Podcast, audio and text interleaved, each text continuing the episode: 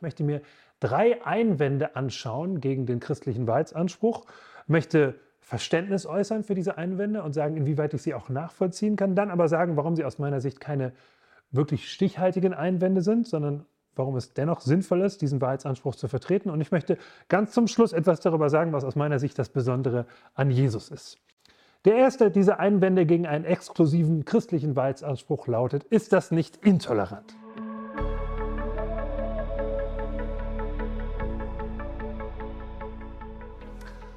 Ein Bürgermeister in einer Stadt versucht zwischen zwei sich streitenden Gruppierungen in der Stadt zu vermitteln. Erst kommt der Vertreter der ersten Gruppierung und sagt zum Bürgermeister, Herr Bürgermeister, der Sachverhalt ist so und so und so.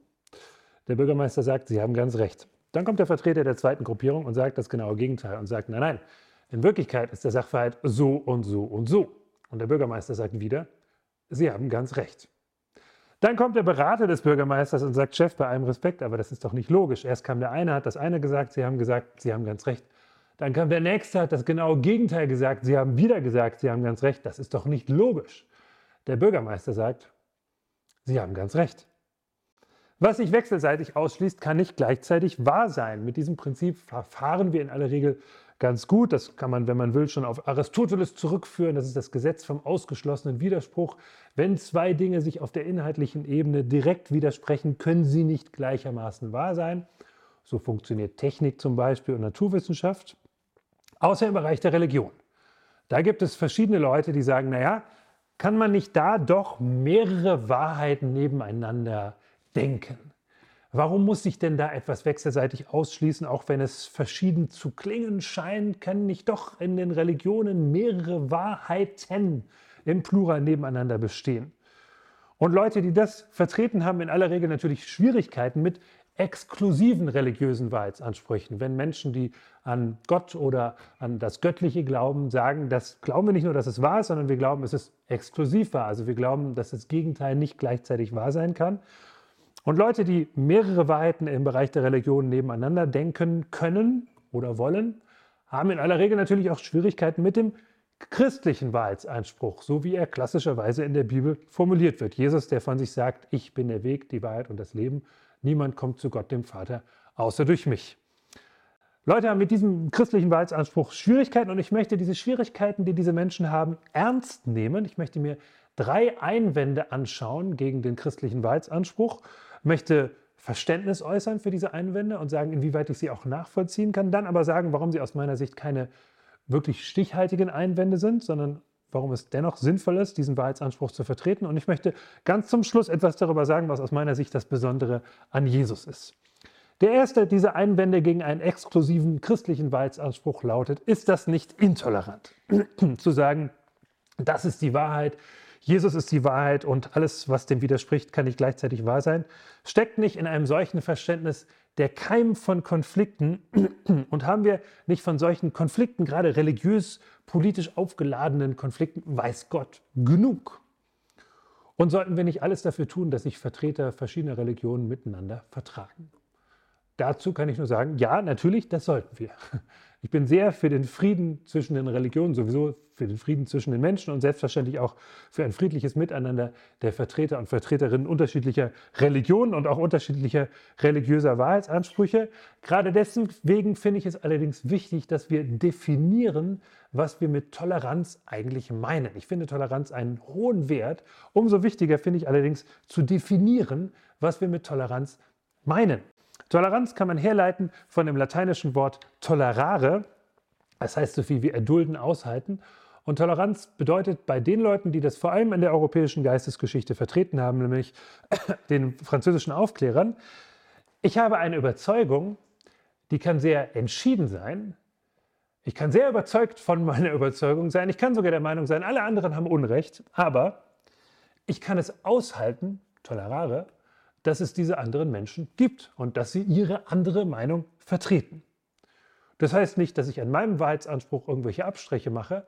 Es heißt nur, dass ich diese anderen Menschen stehen lasse und dass ich ihnen selbstverständlich das Recht zugestehe, ihren anderen Wahrheitsanspruch ebenso zu vertreten und dass ich ihnen persönlich mit Wertschätzung und mit Respekt begegne. Toleranz meint also die Beziehungsebene und nicht die Inhaltsebene. Toleranz heißt, Ich bin vielleicht vollkommen anderer Meinung als du. Ich bin vielleicht sogar der Meinung, du irrst dich ganz gewaltig. Aber ich halte es aus, dass du deine Meinung vertrittst und ich begegne dir wertschätzend und mit Respekt.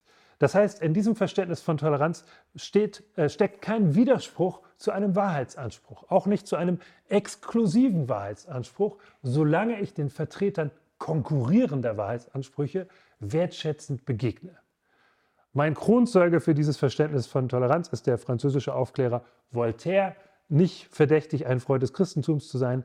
Voltaire soll gesagt haben, wobei dieses Zitat ihm so wahrscheinlich zugeschrieben wurde, aber es gibt seine Haltung ganz gut wieder. Voltaire soll zu einem seiner Kontrahenten mal gesagt haben, Monsieur, Ihre Meinung ist mir widerwärtig, aber ich werde mein Leben dafür geben, dass Sie sie äußern können.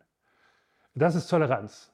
Nun würde ich das persönlich so nie formulieren. Ich würde nicht sagen, deine Meinung ist mir widerwärtig. Ich würde höchstens sagen, ich teile deine Meinung nicht. Bei allem Respekt, ich glaube, es ist nicht so, wie du sagst. Aber ich werde alles dafür tun, dass wir beide uns in einer Gesellschaft bewegen, wo wir unsere verschiedenen Überzeugungen äußern können. Und auch dafür werben können. Solange wir einander wertschätzend und mit Respekt begegnen, ist das völlig okay. Das heißt, Anspruch und auch das Werben für den eigenen Anspruch ist kein Widerspruch zur Toleranz, nur geschieht das Werben ausschließlich friedlich, wertschätzend, respektvoll. Jeder andere darf versuchen, mich für seine oder ihre Überzeugung zu werben. Ist auch schon häufig passiert, dass Leute das versucht haben.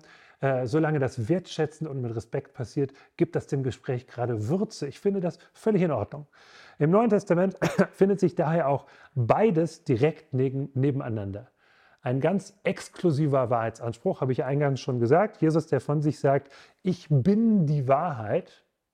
Also nicht nur ich kenne die Wahrheit und kann sie euch zeigen, das wäre schon sehr selbstbewusst. Er sagt, ich bin die Wahrheit. Ich bin der Weg, die Wahrheit und das Leben. Niemand kommt zu Gott dem Vater außer durch mich. Ein ganz steiler, exklusiver Wahrheitsanspruch und zugleich die Aufforderung nicht nur zu Toleranz, sondern sogar zu Liebe.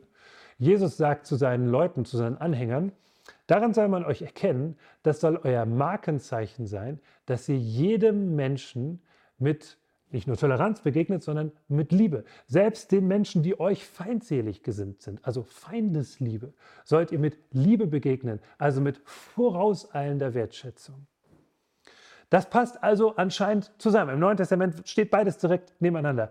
Ein ganz steiler Wahrheitsanspruch und die Aufforderung zur Toleranz, ja, zu vorauseilender Wertschätzung jedem Menschen gegenüber, egal was dieser Mensch glaubt oder nicht glaubt. Meine Überzeugung ist, wir brauchen solche echte Toleranz, ich nenne sie auch immer robuste Toleranz, die damit zurechtkommt, dass Menschen unterschiedliche Wahrheitsansprüche vertreten und nicht von diesen Menschen fordert, dass sie ihre Wahrheitsansprüche sofort so ein bisschen runterdimmen, sondern sagt, ja, ihr könnt das vertreten, aber begegnet euch wertschätzend und respektvoll. Es war vor vielen Jahren, da habe ich an einer kleinen Hochschule, äh, so im Nordwesten Deutschlands, einen Vortrag über den christlichen Glauben, das christliche Gottesbild gehalten. Und unter den Zuhörern war ein junger muslimischer Student, der hat sich hinterher noch sehr angeregt mit mir unterhalten. Wir haben diskutiert. Er kannte sich sehr gut aus mit äh, Überzeugung des christlichen Glaubens sehr viel besser als seine Mitstudierenden. Äh, und es war ein sehr spannendes Gespräch. Und dann haben wir unsere E-Mail-Adressen ausgetauscht und haben per E-Mail weiter diskutiert, monatelang. Und es war völlig klar, er wollte mich überzeugen von seinem muslimischen Glauben und ich wollte ihn überzeugen von meinem christlichen Glauben. Und wir haben dann immer so Formeln eingeflochten, ne, im Namen Allahs oder Gott segne dich oder so. Es war völlig klar. Es ging um die Bibel, den Koran, die Dreieinigkeit, Jesus, Mohammed.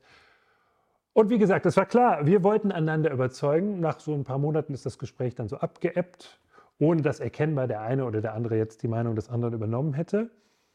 Aber ich würde doch behaupten wollen, dass wir uns in diesem E-Mail-Austausch menschlich näher gekommen sind und einander eher mehr wertgeschätzt haben dafür, dass da jemand seine Überzeugung überzeugt vertritt.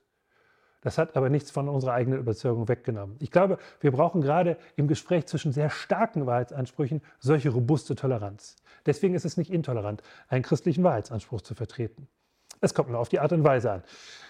Okay, sagen manche Leute, mag sein, dass es nicht intolerant ist, aber, und das ist jetzt der zweite Einwand gegen den christlichen Wahrheitsanspruch, ist es nicht trotzdem arrogant zu sagen, das ist die Wahrheit und alles andere ist nicht die Wahrheit. Heißt das nicht, sagen manche Menschen, dass man vermeintlich einen übergeordneten Standpunkt einnimmt, einen sogenannten Gottesstandpunkt und glaubt, man wüsste besser als alle anderen Bescheid. Und ist es nicht so, gerade im Blick auf religiöse Fragen, dass diesen Gottesstandpunkt keiner hat, außer Gott? Kein Mensch hat den Gottesstandpunkt und sollte man sich nicht dann mit solchen exklusiven Wahrheitsansprüchen so ein bisschen zurückhalten. Und nun kann ich das verstehen, wenn Leute skeptisch sind gegenüber einem Übermaß an Selbstbewusstsein äh, im, Blick auf die eigene Fähigkeit, Wahrheit zu erkennen. Also ich finde, das ist eine gesunde Skepsis. Wenn Leute sagen, na, wenn jemand zu großspurig auftritt, da bin ich skeptisch. Folgende Geschichte habe ich mal von zwei Musikern gehört. Ich weiß nicht, ob sie stimmt, aber wenn nicht, ist sie gut erfunden. Zwei sehr berühmte Musiker, ein Komponist, ein Dirigent, beide von relativ wenig Selbstzweifeln getrübt, sollen sich unterhalten haben. Und der eine sagt, und dann ist mir diese wunderbare Musik eingefallen. Und die Inspiration dazu kam direkt von Gott. Und der andere Musiker sagt, ich kann mich nicht erinnern. Also, gegen diese Art von übermäßigem Selbstbewusstsein haben wir eine gesunde Skepsis. Und deswegen gebe ich auch sofort zu, ich persönlich stehe natürlich nicht auf dem Gottesstandpunkt. Und ich kann auch meinen christlichen Glauben nicht zwingend beweisen. Ich kann ihn begründen, richtig gut begründen. Ja, die ganzen Vorträge in diesem YouTube-Kanal liefern eine ganze Reihe von solchen Begründungen. Also man kann den christlichen Glauben sehr gut begründen, aber zwingend beweisen, das gebe ich zu, kann man ihn nicht. Das kann man allerdings bei anderen Weltanschauungen auch nicht. Aber so oder so, die Tatsache, dass man etwas nicht zwingend beweisen kann, heißt nicht, dass es in der betreffenden Frage keine Wahrheit gibt. Also, noch einmal, die Tatsache, dass ich meinen christlichen Glauben zwar begründen, sehr gut begründen, aber nicht zwingend beweisen kann, bedeutet nicht, dass es in der Frage, ist der christliche Glaube jetzt wahr oder nicht, nicht eine bestimmte Wahrheit gibt. Das wird aber häufig verwechselt und deswegen betone ich das so. Es wird häufig so, äh, so der Eindruck erweckt, naja, wenn Menschen verschiedener Meinung sind und keiner kann seine Meinung zweifelsfrei beweisen, dann kann eben auch keine dieser Meinungen richtig sein. Das stimmt aber nicht. Sondern wenn das so ist, kann trotzdem eine dieser Meinungen richtig sein. Nur erfolgt der Zugang zur Wahrheit dieser Meinung nicht auf dem Weg eines zweifelsfreien Beweisverfahrens, sondern durch so eine Kombination von Gründen, guten Argumenten, persönlichen Erfahrungen, Gewissheit. So kommt man äh, zu einem Zugang zu dieser Wahrheit. Äh, ich kann das auch ganz simpel veranschaulichen. Stellen wir uns vor, da äh, unterhalten sich ein Theist und ein Atheist, also jemand, der glaubt, dass es Gott gibt und jemand, der glaubt, dass es Gott nicht gibt. Und sie diskutieren darüber, wer recht hat. Sagen wir mal, keiner von beiden kann seine Überzeugung zweifelsfrei beweisen. Ich persönlich würde behaupten, dass der Theist die etwas besseren Argumente hat. Aber sagen wir mal, beide können ihren Anspruch jeweils nicht äh, zwingend äh, beweisen. Daraus folgt allerdings nicht, dass es in der Frage, über die Sie diskutieren, keine äh, eindeutige Wahrheit gibt. Entweder es gibt Gott oder es gibt ihn nicht. Oder andere Leute werden sagen, vielleicht ist es auch noch ganz anders und das Göttliche ist ganz anders. Das mag ja alles sein. Aber es gibt jedenfalls in dieser Frage eine bestimmte Wahrheit. Und die Tatsache, dass die Beteiligten ihren Wahrheitsanspruch nicht zweifelsfrei beweisen können, heißt nicht, dass es keine Wahrheit gibt, sondern nur, dass die Beteiligten nichts beweisen können. Das sind äh, aber unterschiedliche Kategorien. Denn was wäre die Alternative? Dazu zu sagen, es gibt Wahrheit, auch objektive, exklusive Wahrheit, nur finden wir sie nicht auf dem Weg eines zweifelsfreien Beweisverfahrens, sondern eben wieder in dieser Kombination aus Gründen, Argumenten, persönlichen Erfahrungen, Gewissheit. So kommen wir der Wahrheit näher. Was wäre die Alternative dazu zu sagen, es gibt Wahrheit, auch exklusive Wahrheit? Naja, sagen manche Menschen, könnte man nicht sagen, dass alle Recht haben. Alle haben so irgendwie Recht. Jedenfalls an religiösen Fragen. Also die Religionen scheinen unterschiedliche Dinge zu behaupten, aber so von der höheren Warte aus betrachtet, haben sie eigentlich alle Anteil an der gleichen Wahrheit. Alle haben gleichermaßen Recht. Das kann man, wenn man will, religiösen oder weltanschaulichen Pluralismus nennen. Das ist nochmal was anderes als gesellschaftlicher Pluralismus. Gesellschaftlicher Pluralismus sagt, äh, dass die Vertreter verschiedener Weltanschauungen ähm, gut miteinander auskommen müssen. Das, das ist im Grunde das, was ich ja auch gesagt habe. Religiöser oder weltanschaulicher Pluralismus geht noch einen Schritt weiter und sagt, sie sollen auch nicht, nicht vertreten, dass sie in einer besonderen Weise Zugang zur Wahrheit haben. Das halte ich aber für kurzschlüssig, wenn man sagt, alle haben irgendwie recht. Das klingt vielleicht sympathisch, es hat aber ein gewaltiges logisches Problem. Und das Problem ist, dass es natürlich selbst ein Wahrheitsanspruch ist. Selbst ein Wahrheitsanspruch und zwar ein sehr exklusiver Wahrheitsanspruch. Alle anderen Wahrheitsansprüche der beteiligten Religionen werden ausgeschlossen. Äh, nämlich da, wo sie behaupten, sie, sie haben eine Wahrheit erkannt, die in den anderen Religionen nicht enthalten ist. äh, dann werden alle diese exklusiven Wahrheitsansprüche der beteiligten Religionen ausgesprochen. Das ist ein gewaltiges logisches Problem. Er ist selbst ein Wahrheitsanspruch und er hat vor allem das Problem, dass er natürlich einen Gottesstandpunkt impliziert. Und das kann ich an folgender Geschichte deutlich machen, die gerne von Vertretern eines solchen religiösen Pluralismus erzählt wird, nämlich vom, beim sogenannten Elefantengleichnis. Ähm, und das findet sich in vielen Religionsbüchern im Oberstufen-Religionsunterricht. Äh, und ich erzähle es mal mit meinen eigenen Worten. Das wird häufig erzählt von Leuten, die sagen, kann es nicht sein, dass alle Religionen Anteil an der gleichen göttlichen Wirklichkeit haben. Die Geschichte geht mit meinen Worten erzählt ungefähr folgendermaßen. Stellen wir uns mal vor, das sind vier blinde Männer, die treffen im Dschungel auf einen Elefanten. Und sie berühren den Elefanten an unterschiedlichen Stellen und dann diskutieren sie darüber, wie dieser Elefant beschaffen ist. Der erste sagt, der Elefant ist wie eine Liane, die von oben herunterhängt.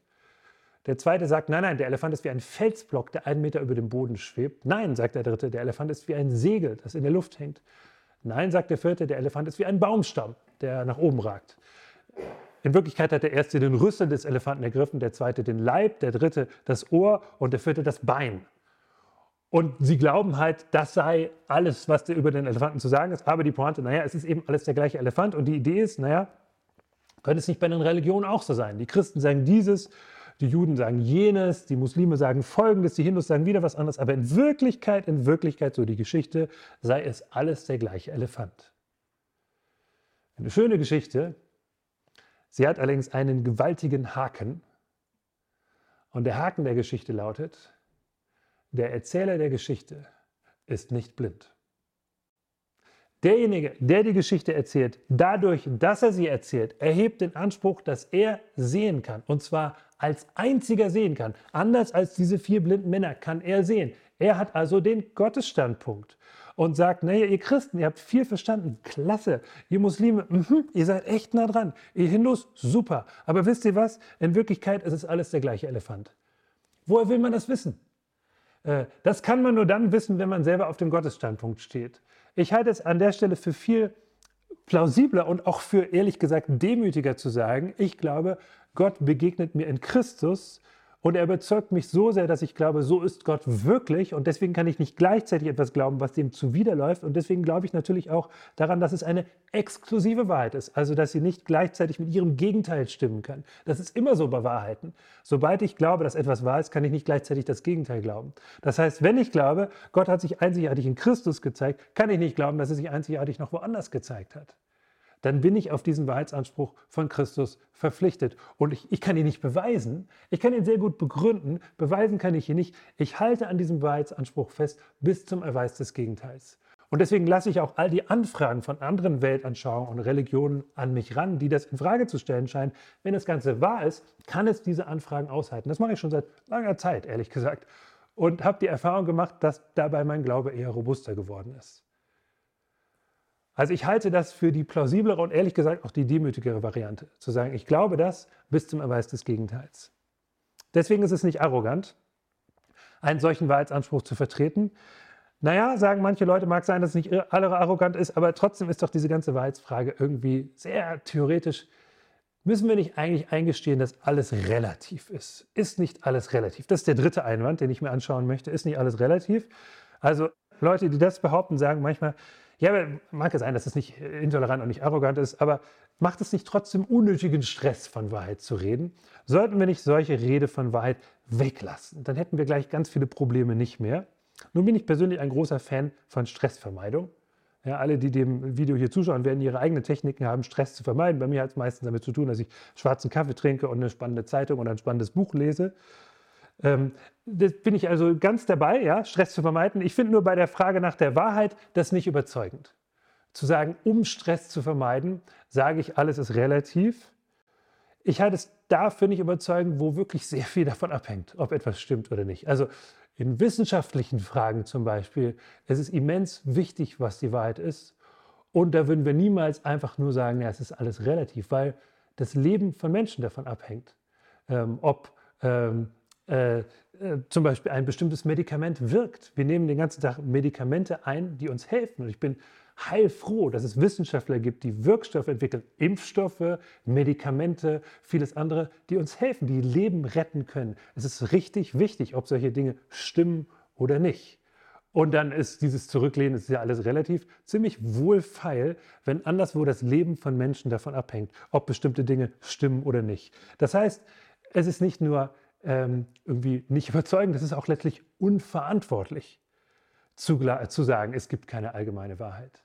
Äh, weil zu viele wichtige Dinge davon abhängen, ob bestimmte Dinge wahr sind oder nicht. Es ist nicht nur unverantwortlich, es ist auch unlogisch. Und das möchte ich gerne mal mit einem kleinen philosophischen Exper Experiment äh, demonstrieren. Keine Sorge, es passiert jetzt nichts Schlimmes. Äh, ich sage jetzt einen Satz und ich bitte alle, die diesem Video zuschauen, mal so in sich hineinzuhorchen, ob dieser Satz bei euch, bei Ihnen irgendwas so zum Klingen bringt. Also ob irgendwas an diesem Satz auffällt. Der Satz lautet, das ist übrigens nicht meine Meinung, das möchte ich gleich dazu sagen, das ist nicht meine Meinung. Der Satz lautet, es gibt keine allgemeine Wahrheit. Was fällt an diesem Satz auf? Genau. Der Satz ist in sich unlogisch. Wenn jemand das allen Ernstes behauptet, es gibt keine allgemeine Wahrheit, dann muss man denjenigen nur fragen, ja, und was ist mit diesem Satz? Ist der Satz wahr? Dann müsste er eigentlich lauten, es gibt keine allgemeine Wahrheit mit Ausnahme dieses Satzes. Oder aber, der Satz will gar nicht wahr sein, dann müsste der Satz eigentlich lauten, es gibt keine allgemeine Wahrheit, Klammer auf, aber das stimmt irgendwie auch nicht. Klammer zu. Das heißt, es ist nicht logisch möglich, einen radikalen Relativismus auszusagen. Sobald man sagt, alles ist relativ, widerspricht man sich selbst. Das gilt für den Satz, alles ist relativ übrigens auch. Ja? Wenn alles relativ ist, gilt das auch für den Satz, dass alles relativ ist. Es ist also nicht möglich, das widerspruchsfrei zu sagen. Ich kann es auch komplizierter sagen. Ich kann sagen, dass radikaler Relativismus selbstreferenziell inkohärent ist. Das bedeutet zwar genau das Gleiche wie in sich widersprüchlich, klingt aber besser. Also, ne, wenn man das mal irgendwo brauchen kann. Aber es bedeutet im Grunde das Gleiche wie in sich widersprüchlich. Jetzt kann ich mir vorstellen, dass jemand, der sich das anhört oder anschaut, denkt, der mag ja sein, dass das irgendwie in sich unlogisch ist, aber ist ehrlich gesagt auch ein bisschen abstrakt. Ja? Also, dass allgemeine Wahrheit irgendwie existieren muss, sonst wäre es unlogisch. Nun gebe ich gerne zu, dass ich nicht dauernd ständig über diese Dinge nachdenke. Es ist nicht so, dass ich morgens zu mir selber sage, wusstest du, dass radikaler philosophischer Relativismus selbstreferenziell inkohärent ist, sondern wenn ich morgens aufstehe, mache ich mir eigentlich ganz andere Gedanken. Ich habe aber auch ganz persönliche Gründe, äh, nach verlässlicher Wahrheit zu suchen, allgemeine Wahrheit anzunehmen und nach ihr zu suchen. Und die haben damit zu tun, dass ich zum ersten Mal lebe. Ich weiß ja nicht, wie es den anderen geht, aber ich lebe zum ersten Mal. Ich habe nur dieses eine Leben. Diese begrenzten 70, 80 Jahre, wer weiß. Mir ist dieses eine Leben viel zu kostbar, als dass ich mich mit weniger zufrieden geben wollte als verlässlicher Wahrheit. Ich will etwas finden, jemanden finden, das oder der mich so sehr überzeugt, dass ich mein ganzes Leben darauf gründen kann. Und ich bin überzeugt, dass ich diesen jemand in Jesus Christus gefunden habe. Meine Frage lautet also, was, wenn es Wahrheit gibt? Und wie gesagt, wir finden sie allerdings nicht nur auf dem Weg eines abstrakten Beweisverfahrens. Es gibt Argumente, sehr, sehr gute Argumente, aber die Argumente alleine reichen nicht, sondern wir finden Wahrheit, indem wir Argumente prüfen und uns persönlich einlassen und dann zu einer persönlichen Gewissheit kommen. Jetzt holen wir mal kurz Luft. Was ist also das Besondere an Jesus? Das habe ich eingangs versprochen, darüber noch kurz zu sprechen. Was ist jetzt das Besondere an Jesus? Warum ist es uns Christen so wichtig, äh, diesen Wahrheitsanspruch von Jesus zu vertreten? Manche Menschen erwarten an dieser Stelle, dass ich jetzt so eine Art von Religionen-Ranking durchführe und sage, auf einer Skala von 1 bis 10 schneiden folgende, schneiden folgende Religionen so ab und das Christentum ist natürlich ganz oben. Äh, das werde ich nicht tun. Äh, zum einen, weil mir das wenig respektvoll erschiene. Und zum anderen, und das ist noch sehr viel wichtiger, weil ja alle Religionen letztlich einen solchen Wahrheitsanspruch erheben. Alle beanspruchen, die Wirklichkeit zu beschreiben. Und diesen Anspruch möchte ich gerade ernst nehmen. Es gehört zu meinem Respekt vor einer anderen Religion, ihren anderen Wirklichkeitsbeschreibungsanspruch ernst zu nehmen. Und deswegen ist die Frage nicht, was gefällt mir besser, sondern was überzeugt mich? Wer oder was überzeugt mich? Und mich überzeugt tatsächlich das, was Jesus verkörpert und der, der ist. Und darüber könnte ich viel reden. Ich beschränke mich jetzt mal auf zwei Dinge, die ich an dieser Stelle besonders wichtig finde, wie ich das Besondere an Jesus beschreiben würde. Das Besondere an Jesus ist zum einen das, was Jesus sagt und das, was Jesus nicht sagt. Das erste ist das, was Jesus sagt. Und zwar, äh, wenn wir uns anschauen, wie im Neuen Testament äh, von ihm beschrieben wird, wie er über sich selber redet. Und wenn jemand an der Stelle sich fragt, naja, kann ich das, was im Neuen Testament steht, eigentlich historisch ernst nehmen? Es gibt weitere Vorträge in diesem Kanal, die genau darüber sprechen, wie historisch glaubwürdig ist das Neue Testament. Für das folgende Argument ist aber gar nicht mal notwendig, dass ich das gesamte Neue Testament für historisch glaubwürdig halte. Ich persönlich halte das gesamte Testament, Neue Testament für historisch glaubwürdig. Nur ist es für das folgende Argument gar nicht nötig. Es reicht das Bild des Charakters der davon, der, äh, das da von Jesus gezeichnet wird. Und es reicht diese Aussage, die Jesus von sich selber macht. Die Aussage, die an ganz vielen Stellen im Neuen Testament deutlich wird, wo er von sich selber im Grunde sagt, ich stehe hier an Gottes Stelle.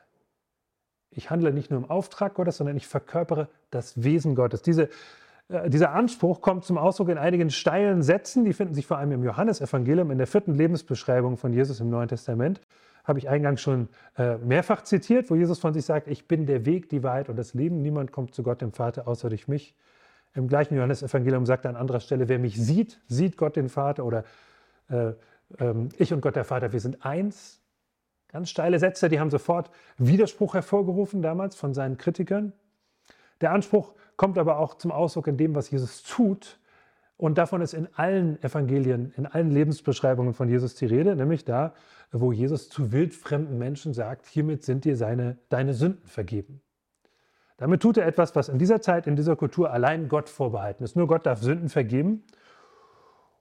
Und genau das hat auch, und das wird auch dokumentiert, die Kritik seiner Kritiker hervorgerufen. Die haben auch gesagt, was soll denn das hier, Sünden vergeben? Das darfst du überhaupt nicht. Das ist absolute Kompetenzüberschreitung. Nur Gott darf Sündenvergebung.